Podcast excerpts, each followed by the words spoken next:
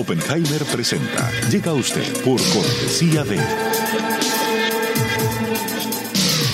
Sodimac Home Center. Sueña, lo hacemos posible.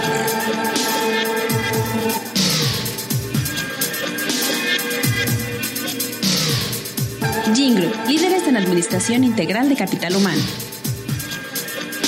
Estudia en Argentina. Carreras acreditadas internacionalmente. Residencia universitaria. Aranceles a tu alcance. UADE, una gran universidad. Arcos Dorados.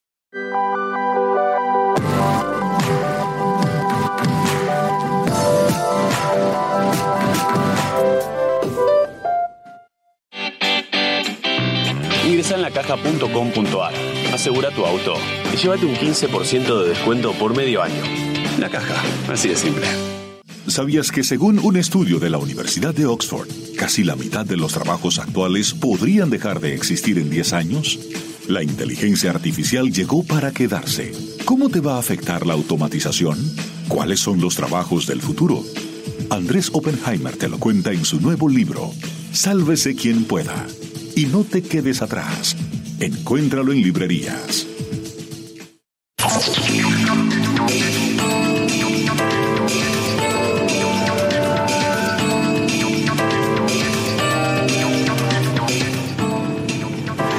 Hola, ¿qué tal? ¿Cómo les va? Soy Andrés Oppenheimer. Gracias por estar con nosotros. En las últimas décadas, desde el fin de la dictadura de Augusto Pinochet, Chile ha sido un modelo económico para América Latina. Es el país que más ha logrado reducir la pobreza en la región y lo ha hecho en democracia. Entre el 2000 y el 2017, la población chilena que vive en pobreza cayó del 31% de la población al 6.4% de la población. Cifras del Banco Mundial impresionante. Y sin embargo, Chile está siendo sacudida por la mayor ola de protestas sociales de su historia reciente. Entonces la pregunta es, ¿fracasó el modelo chileno?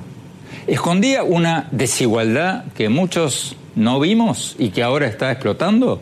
¿O por el contrario, lo que estamos viendo es una especie de protesta del primer mundo, un síntoma del crecimiento de Chile, una ola de protestas de jóvenes que vienen escuchando desde hace décadas, que están casi ya en las puertas del primer mundo y que ahora quieren vivir como viven muchos en los países del primer mundo, con un sistema de salud gratuita, con educación superior gratuita, con buenas jubilaciones, como en muchos países de Europa. Obviamente, el modelo chileno, por más exitoso que fuera, necesita una corrección porque aunque fuera cierto eso que deslizan algunos funcionarios chilenos de que hubo injerencia extranjera, agitadores chavistas para incendiar las estaciones de metro y sembrar noticias falsas, lo cierto es que una buena parte de la sociedad chilena está inconforme y así lo manifestó en las calles. Hubo por lo menos 21 muertos y más de 2.000 heridos en las manifestaciones de las últimas semanas. Hoy le vamos a preguntar al ministro de Relaciones Exteriores de Chile, Teodoro Rivera, qué pasó con el modelo chileno y si hay evidencias de que hubo agitadores externos que han provocado gran parte de la destrucción en ese país. También le vamos a preguntar cuál es el futuro de este nuevo pacto político entre los principales partidos de derecha y de izquierda de Chile para redactar una nueva constitución del país. Y para escuchar una opinión independiente, vamos a comentar lo que nos diga el canciller de Chile con el profesor Patricio Navia, uno de los comentaristas políticos más conocidos de Chile. Navia es profesor de Ciencias Políticas de la Universidad Diego Portales de Chile y profesor de la Universidad de Nueva York. Y más tarde en el programa vamos a cambiar de tema. Vamos a hablar del libro de memorias que acaba de publicar uno de los más brillantes escritores latinoamericanos, nuestro colega y amigo y colaborador de CNN, Carlos Alberto Montaner. El libro se llama Sin ir más lejos y cuenta su vida. Lo leí y está escrito de maravillas. Es un libro conmovedor. Me divirtió mucho porque hasta las situaciones más dramáticas, como su encarcelamiento y fuga de la prisión en Cuba cuando tenía apenas 17 años, están contadas con mucho humor. Pero también tiene confesiones personales duras de contar y hasta tristes. Vamos a conversar con él más tarde en el programa. Ahora, empecemos con el tema del futuro del modelo chileno. Veamos lo que nos dijo el ministro de Relaciones Exteriores de Chile, Teodoro Rivera. Veamos.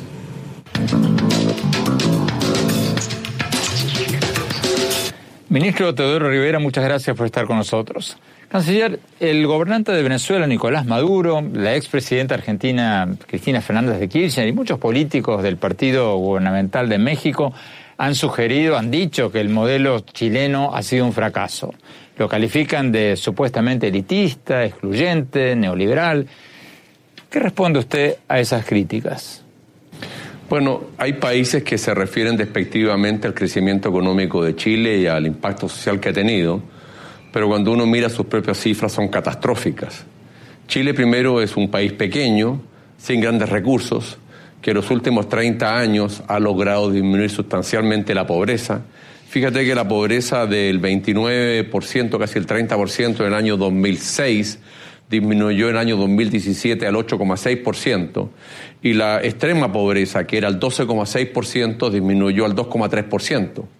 Es decir, Chile ha logrado que las personas salgan de la pobreza sustancialmente, ha logrado que sus sectores populares y clases medias puedan estudiar en la universidad, tengan estudios terciarios y finalmente ha logrado que la expectativa de vida aumente sustancialmente. Hoy día la expectativa de vida del chileno es 80 años, mientras que en Venezuela 72. La verdad es que hoy día tenemos un sistema económico muy eficiente, producción de riqueza, pero lo que tenemos claro también que el crecimiento económico no es suficiente. A medida que se forman las clases medias, esas clases medias demandan también mayores seguridades. Y parte del programa de gobierno del presidente Piñera era abordar las seguridades que la clase media demanda, como es una mayor seguridad que las pensiones sean más adecuadas para mantener estándares de vida, seguridades en caso de enfermedades y seguridades en caso de que uno pierda el trabajo. Parte de esas medidas no se pudieron implementar porque también seamos francos, en Chile se ha producido en los últimos años una menor capacidad de diálogo en los grupos políticos y los proyectos de ley no pudieron tramitarse porque no se tienen las mayorías. Sin embargo, hoy día se están tramitando y eso es muy importante. Pero ¿cómo se explican entonces estas protestas sociales multitudinarias? Porque es cierto que Chile ha disminuido muchísimo la pobreza más que la mayoría de los otros países latinoamericanos en los últimos 30 años. Pero muchos dicen, incluso muchos economistas dicen que ese crecimiento ha sido desigual, que ha beneficiado mucho más a los ricos que a los pobres. ¿Cierto o falso? El porcentaje de desigualdad entre rico y pobre ha disminuido sustancialmente en los últimos años en Chile, porque han habido focalización de recursos para que esas desigualdades no se manifiesten en los términos que estaban antes. Efectivamente, en Chile hay desigualdad, pero hay países latinoamericanos que tienen aún mayor desigualdad que la de Chile. Es un desafío que tenemos por delante, pero yo creo que entender lo que sucedió en Chile sería superficial si dijéramos que es unicausal. En realidad lo que sucedió en Chile tiene muchos factores que la clase política no fue capaz de percibir a tiempo. Se produjo una disociación entre los partidos políticos y las personas. Las personas hoy día se relacionan principalmente a través de Internet y otras vías. Y lo que hemos tenido es un estallido social que, sin embargo, no ha cuestionado el sistema democrático. Y yo no conozco a nadie de la gente que ha protestado que ha salido a decir por la calle que quiere volver a un sistema socialista, estatista o un sistema como el que impera hoy día en Venezuela. No lo que las personas quieren es seguir creciendo económicamente, pero tener seguridades, seguridad en caso de enfermedad, seguridad por la vejez, seguridad en caso de paro. Y son desafíos que el gobierno tiene por delante y que se pueden hacer porque como tenemos un país con crecimiento económico, podemos destinar recursos crecientemente a solucionar los problemas de la gente. Vamos a Nueva York con el doctor Patricio Navia. Doctor Navia, ¿es cierto esto que nos dijo el canciller Rivera de que el porcentaje de desigualdad en Chile ha disminuido mucho en los últimos años. ¿Es cierto eso? Es verdad, ha disminuido la pobreza y también ha disminuido la desigualdad. No ha disminuido mucho, pero sí ha disminuido. El país es más rico y hay menos desigualdad de ingresos. Y creo que ahí está el problema, porque las demandas no son solo respecto a la desigualdad de ingresos, las demandas tienen que ver con desigualdad en el trato, con una cancha que no es pareja, con reglas que no aplican igual para todos. A la élite chilena, la élite empresarial y la élite política le aplican reglas mucho más permisivas que al resto de la población. Usted puede no pagar impuestos si es miembro de la élite o puede cometer faltas graves si es miembro de la élite y el sistema judicial lo trata de una forma muy distinta a que si no es miembro de la élite. Entonces las demandas de la gente no tienen que ver solo con desigualdad de ingresos, sino también con desigualdad en el trato, en el sistema judicial, en las oportunidades y en una serie de otras dimensiones que van más allá solo de los ingresos. Tú has criticado la actuación del presidente Piñera cuando se iniciaron estas protestas masivas. ¿Qué hizo mal el gobierno? ¿Qué hizo mal el presidente Piñera? Pues yo creo que el presidente Piñera equivocó el foco como gobierno. Se preocupó mucho más de generar las condiciones para más crecimiento que de incorporar más gente a los beneficios del modelo, a los beneficios del desarrollo particularmente después de que empezaron las protestas, creo que el presidente confundió la estrategia. Creo que el gran error histórico del presidente va a ser que hizo una declaración diciendo que Chile estaba en guerra sin identificar quién era el enemigo. Y también me pareció un error esto de sacar los militares a la calle. Los militares están preparados para combatir, los militares están preparados para matar. Entonces, si los sacas a la calle, le tienes que dar ese poder para disparar y eso hubiera significado que hubieras muerto muchos chilenos o varios chilenos en los saqueos, porque los militares habrían entrado a parar los saqueos. Entonces creo que el presidente quiso sacar a los militares a la calle para asustar a la gente que estaba saqueando, pero la gente siguió saqueando y los militares decidieron no disparar. Eso evitó muchas muertes, pero también, también dio esa sensación de impunidad de que en Chile se podía saquear y se podía seguir saqueando sin que te pasara nada. ¿Hasta qué punto son ciertas las versiones de que hubo agitadores venezolanos o de otros países detrás de los destrozos que hubo en Chile? ¿Tiene evidencias el canciller, el ministro de Relaciones Exteriores de Chile? ¿O son especulaciones? Se lo vamos a preguntar cuando volvamos del corte. No se vayan, ya volvemos.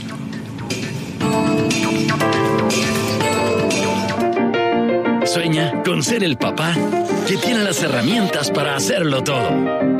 Busca, encuentra, compara Descubre la que siempre habías querido. Ven a Sodimac Home Center y llévate una o llévatelas todas. Pruébalas, siéntelas. Compra las herramientas de un super papá sin que te supercueste. Y haz tus super proyectos. Encuentra más, ahorra más. Ven y haz más. Sodimac Home Center. Sueña, lo hacemos posible.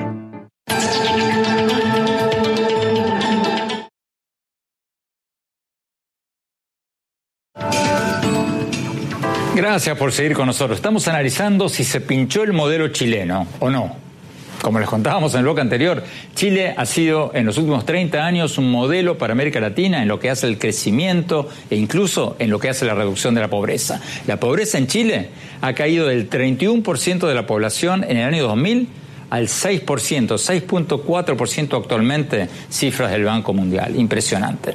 Y sin embargo, una gran parte de los chilenos están descontentos y han salido a protestar a las calles. Sigamos viendo la entrevista con el ministro de Relaciones Exteriores de Chile, Teodoro Rivera.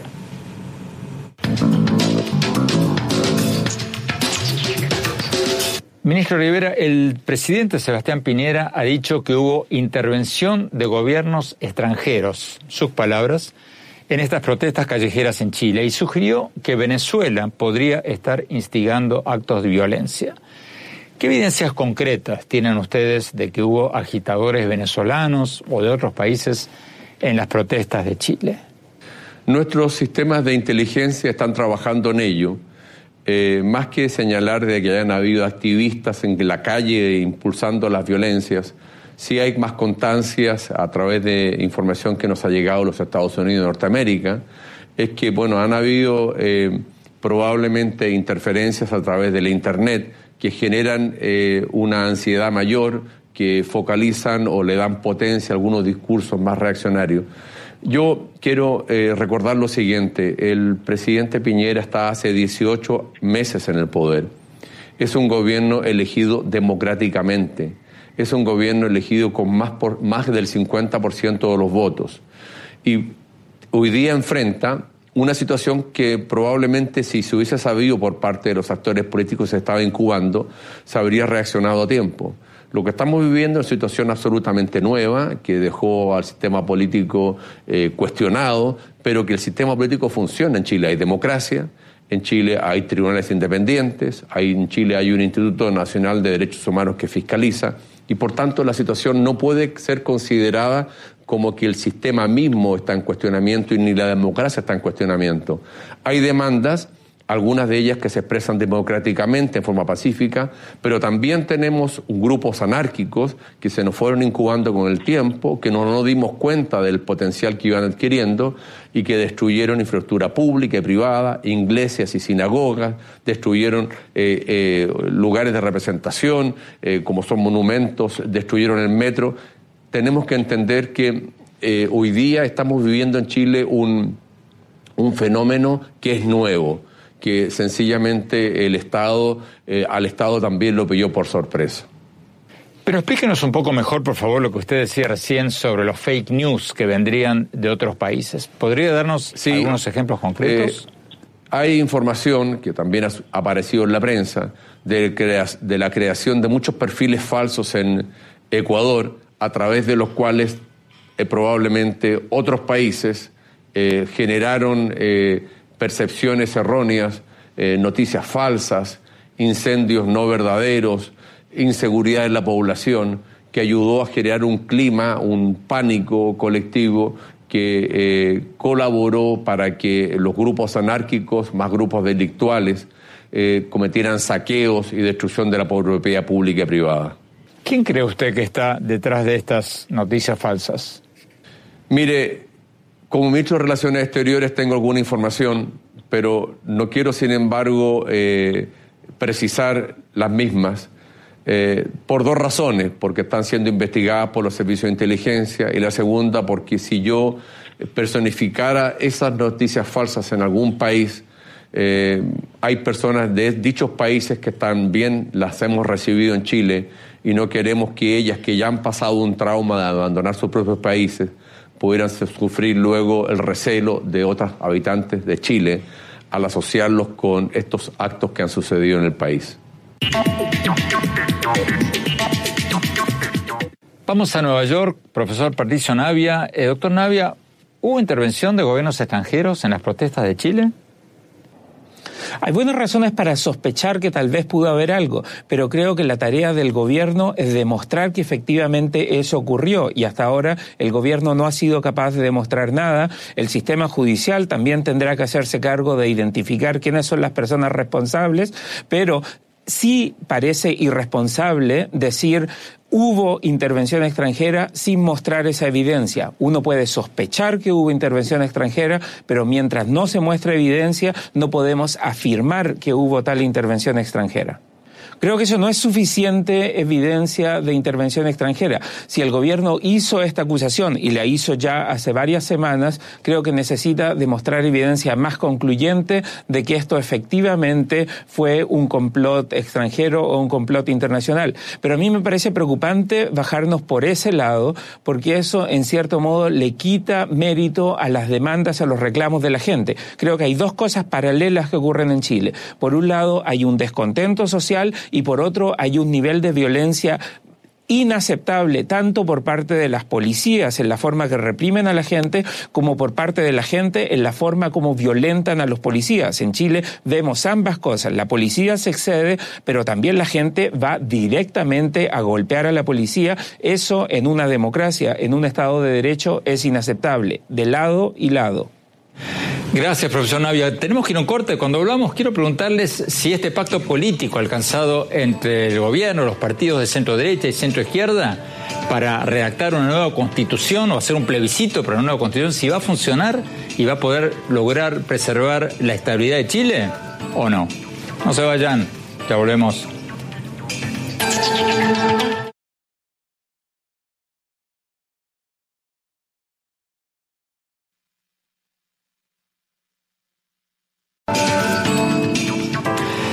Gracias por seguir con nosotros. Estamos viendo la entrevista con el ministro de Relaciones Exteriores de Chile, Teodoro Rivera, sobre si se pinchó o no el modelo chileno y qué va a pasar de ahora en más. Sigamos viendo.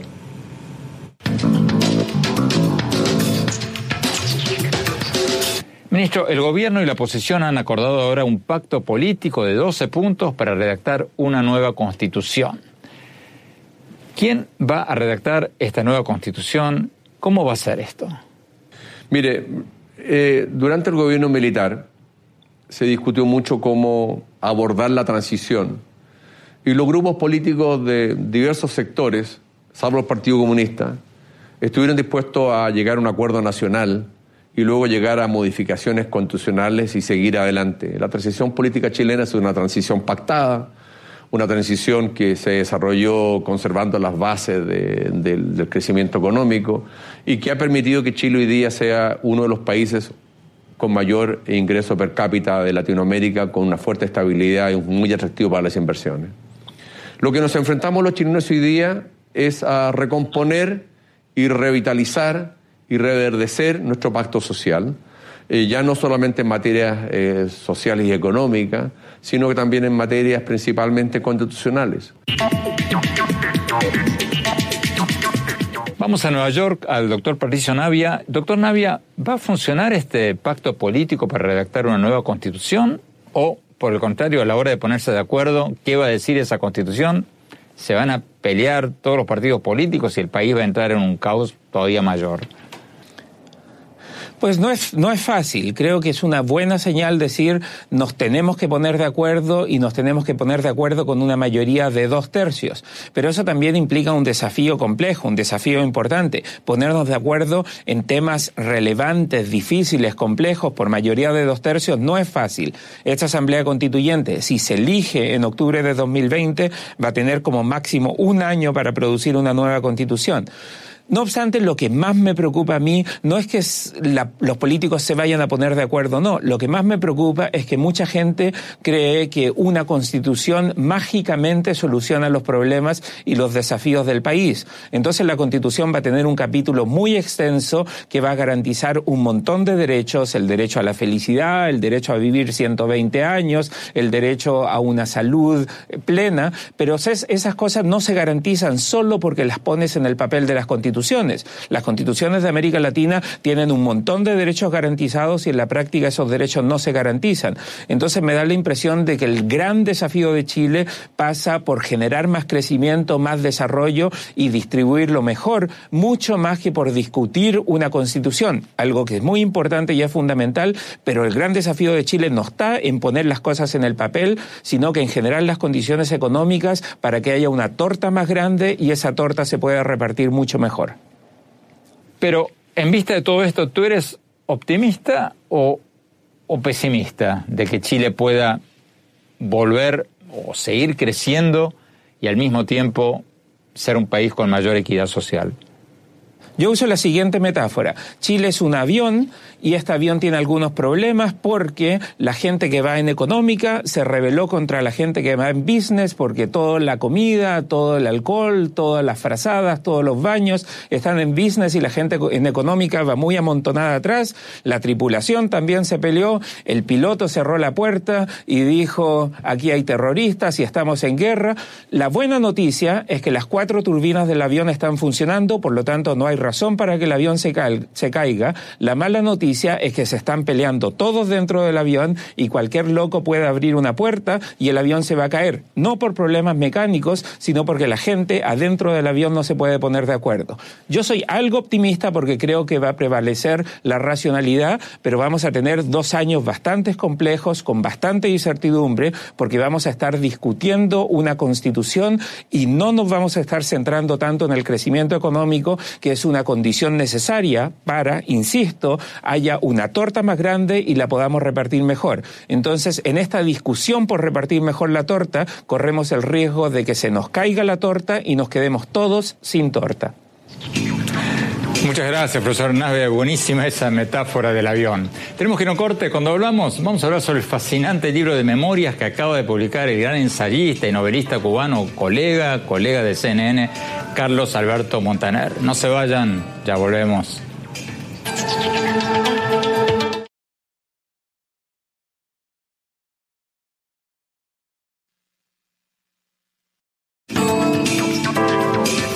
Gracias por seguir con nosotros. Estamos hablando con el gran escritor Carlos Alberto Montaner sobre su libro de memorias Sin ir más lejos. Un libro maravilloso, lo leí, lleno de anécdotas y reflexiones fascinantes. Carlos Alberto, bueno, antes de preguntarte sobre esa maravillosa anécdota que cuentas de uno de tus encuentros con el Nobel Gabriel García Márquez, eh, otra cosa que cuentas ahí que me pareció divertida fue el tema de cuando estabas asilado en la Embajada de Venezuela. Claro, porque ahí pasaron muchas cosas. En Cuba. En Cuba.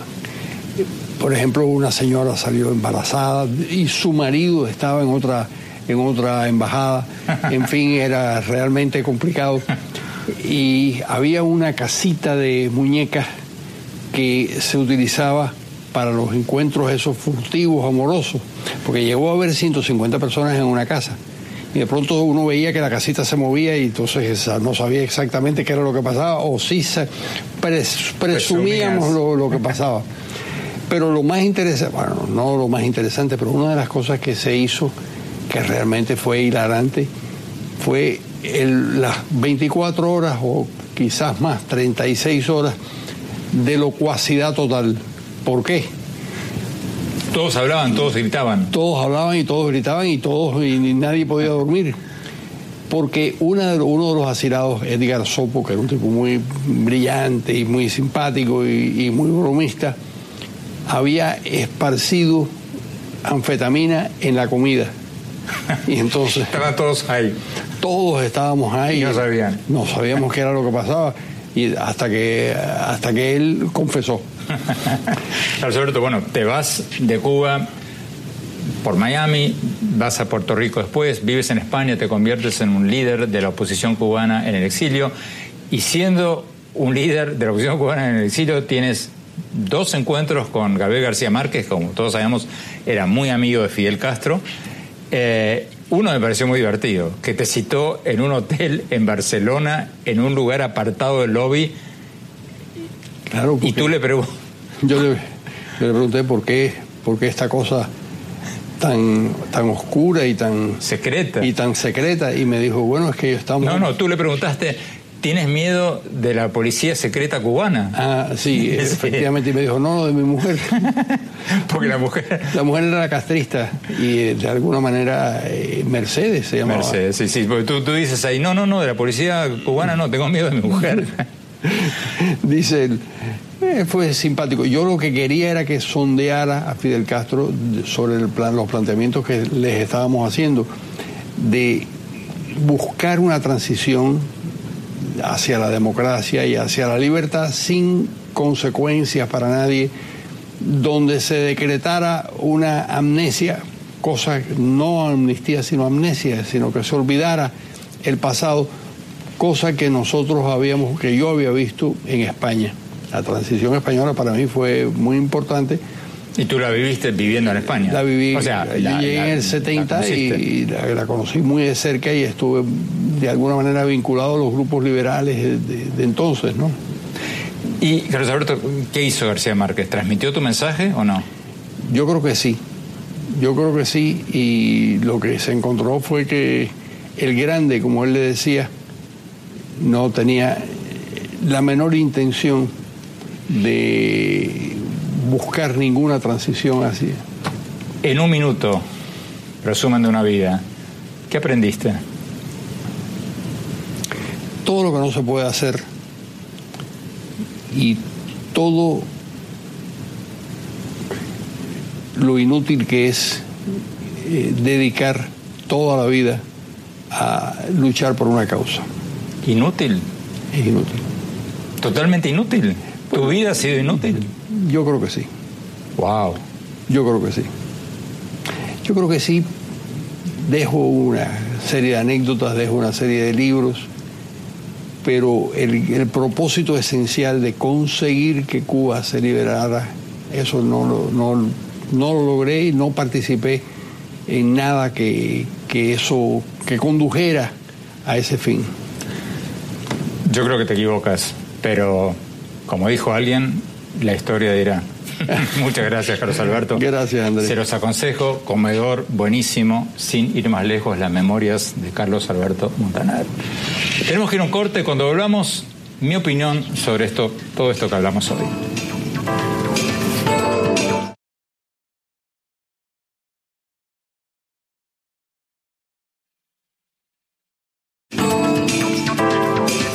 Gracias por seguir con nosotros. Carlos Alberto Montaner, uno de los escritores más brillantes de América Latina, colaborador de CNN también, acaba de sacar su libro de memorias. El libro se llama Sin ir más lejos. Y es un libro maravilloso, conmovedor, lleno de humor, de anécdotas sobre la revolución cubana, de su fuga de la cárcel, de su vida en el exilio y de sus encuentros años después con figuras como el- los premios Nobel Mario Vargas Llosa y Gabriel García Márquez y muchas otras figuras fascinantes. Y también está lleno de confesiones inesperadas. Carlos Alberto, gracias por estar con nosotros. ¿Por qué? ¿Por qué escribes tus memorias ahora cuando acá mismo cuentas que estás trabajando en otro libro de ficción? ¿Por qué ahora? Porque estoy viejo y, y porque yo creo que es eh, la hora de publicar estas cosas antes de, ah, como decía Reinaldo Arenas, antes de que anochezca. Yo creo que lo que realmente impulsó la cosa fue una llamada del- de un médico que me dijo, en fin, tiene usted muy incipiente y ah, al- está al principio de un efecto paralizante que es el Parkinson. Pero el Parkinson puede durar 10, 15 años, es decir, se va a morir de otra cosa. Yo no sé de qué me voy a morir porque eso mismo me dijeron cuando, cuando me, ab- me abrieron el corazón para hacerme seis bypass y me dijeron lo mismo. No sé, Cada uno te dice que te vas a morir de otra cosa. de otra cosa, no sé de qué me voy a morir, pero en fin, ese es el, e- esa es la, la razón básica de escribir el libro. Me pareció fascinante eh, la historia que está bastante al principio de tu libro sobre cómo te meten preso a los 17 años y te fugas de la cárcel. ¿Por qué te metieron preso? ¿Fue en la revolución? Sí, en la revolución, claro, me metieron preso porque estábamos conspirando, eso es. Pero no hicimos nada realmente, no, ni, ni siquiera tuvimos tiempo de hacer nada. Nos metieron presos de alguna manera preventivamente. ¿Pero tú llegaste a tener un arma? ¿Llegaste a, a tirar, a disparar un tiro? No, no, no. Yo nunca tuve un, un arma. Y además, si hubiera tenido un arma, no sé si hubiera disparado o no, porque no es mi temperamento. Pero mm, lo cierto es que nos tomaron presos y nos condenaron a 20 años, menos en mi caso, que yo tenía 17 años, entonces me condenaron hasta los 18 años en la cárcel, eh, que me faltaban unos meses, pero yo no sabía si me iban a juzgar de nuevo y entonces decidí Y, y estando preso en la cárcel con una lima, empiezas tú y otro colega, otro compañero de preso a limar los barrotes. pero no podíamos doblarlo y no podían doblarlos. era, era muy, muy- llamamos a un a otro campesino muy fuerte que había ahí en la eh, y que este, entre los presos y entonces él lo consiguió doblar pero el pobre no pudo irse porque se armó el- la gritería y en fin. Al final salen, te escondes en, en la embajada de Honduras y el embajador hondureño llega a, a verte al, al- al asilado, al escapado y, y- y no cree que eres tú. Claro, porque yo, mi, mi madre, que había conseguido el asilo, le dijo, mi niño que tiene 17 años, claro, yo, yo me había casado a los 16 años y era, era todo un hombre, tenía bigote, qué sé yo, era una, una cosa realmente precoz. Y entonces el, el embajador llegó y preguntó, ¿quién es el niño? ¿Dónde está el niño? Él esperaba un, un infante. un infante. Entonces le dijeron, no, no, le- yo le dije, el niño soy yo, me da mucha pena, pero el niño soy yo. Entonces hubo una, una cierta simpatía por parte de Alemán, que se llamaba el Francisco Alemán, el, el embajador de Honduras, y me dio asilo y entonces ¿Cómo te escapas de Cuba? realmente eh, no me escapo de Cuba, sino me dan el salvoconducto siete meses después y ya no bajo la, la bandera hondureña, sino bajo la bandera venezolana. Porque eh, Alemán, siguiendo instrucciones de su gobierno, rompió relaciones diplomáticas y entonces Venezuela nos protegió. Tenemos que ir a un eh, corte, Carlos Alberto, y cuando hablamos quiero preguntarte sobre tu encuentro con García Márquez, uno de tus encuentros con García Márquez que me pareció muy divertido. No se vayan, ya volvemos.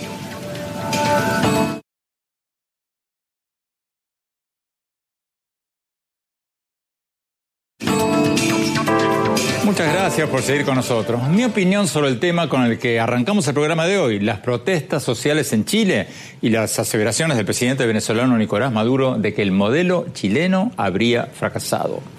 Creo que hay que poner las cosas en perspectiva. Según el Banco Mundial y otras instituciones financieras internacionales, Chile es el país de América Latina que más ha reducido la pobreza en las últimas décadas. Y lo ha hecho en democracia. La pobreza en Chile, escuchen bien, cayó del 31% de la población en el año 2000 al 6.4% de la población en el 2017. Cifras del Banco Mundial. Impresionante. Y es el país con el ingreso per cápita más alto de América Latina. Y todo eso no lo hizo, como dicen algunos, la dictadura de Pinochet. Eso es mérito de los gobiernos de centro, de centro izquierda y de centro derecha que vinieron después de Pinochet. Entonces, poniendo las cosas en perspectiva, es irónico que Maduro critique el modelo chileno, porque mientras Chile es uno de los países con menores índices de pobreza de América Latina, Venezuela se ha convertido en los últimos años en uno de los países con mayores índices de pobreza de la región. Como lo dije en mi reciente columna del Miami Herald, las protestas en Chile son como protestas del primer mundo, más parecidas a lo de los indignados en España o lo de los chalecos amarillos en Francia, que a las de Venezuela o Bolivia o Ecuador o Haití. Los chilenos vienen escuchando desde hace tiempo estadísticas macroeconómicas que muestran que están a punto de entrar en el primer mundo, que tienen un nivel de ingresos como los países del sur de Europa y ahora quieren tener quieren vivir igual que los países del sur de Europa, quieren tener una educación pública gratuita, un sistema de salud y jubilaciones como lo de los países del sur de Europa, como Portugal, como otros. Más que una crisis de necesidades no cubiertas, es una crisis de expectativas no del todo cumplidas o incumplidas. Me pareció muy acertada la analogía que hizo hoy en nuestro programa el profesor Patricio Navia, cuando dijo que Chile es como un avión en que los pasajeros que van en clase turista se rebelaron porque viajan todos amontonados y reciben mala comida, mientras que los que viajan en clase ejecutiva viajan como reyes. La mala noticia, dijo él, es que los pasajeros del avión se están peleando entre los de la clase turista y los de la clase ejecutiva. Pero la buena noticia es que las cuatro turbinas del avión siguen funcionando y el país sigue creciendo, el avión sigue volando. Por supuesto que el sistema capitalista de Chile necesita una corrección. Yo, sin embargo, no descarto que Chile logre redactar una nueva constitución con más derechos sociales y el que el país logre mantener su estabilidad económica. O sea, que se pongan de acuerdo los pasajeros del avión y que Chile siga siendo un modelo de crecimiento en democracia para el resto de América Latina. Quizás todavía más que antes, con más equidad. Quizás sea demasiado optimista, pero yo por lo menos no descarto que todo esto termine bien o mejor de lo que muchos piensan. Bueno, se nos acabó el tiempo. Gracias por habernos acompañado. Los invito a visitar mi blog sobre política, tecnología, innovación y educación en el sitio web andresopenheimer.com. Si se registran ahí, les vamos a mandar todas las semanas mis columnas del Miami Herald y nuestros más recientes programas de CNN. Les recuerdo la dirección, es www.andresopenheimertodoseguido.com y escríbanme a mi Twitter, arroba Oppenheimer a mi página de Facebook, Andrés Oppenheimer, y ahora también a mi cuenta de Instagram, Andrés Oppenheimer Oficial. Muchas gracias por habernos acompañado. Hasta la semana próxima. Oppenheimer presenta. Llega usted por cortesía de... Sodimac Home Center. Sueña, lo hacemos posible.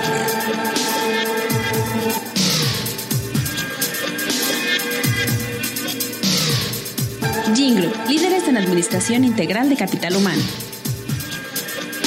Estudia en Argentina. Carreras acreditadas internacionalmente. Residencia universitaria. Aranceles a tu alcance. UADE, una gran universidad. Arcos Dorados.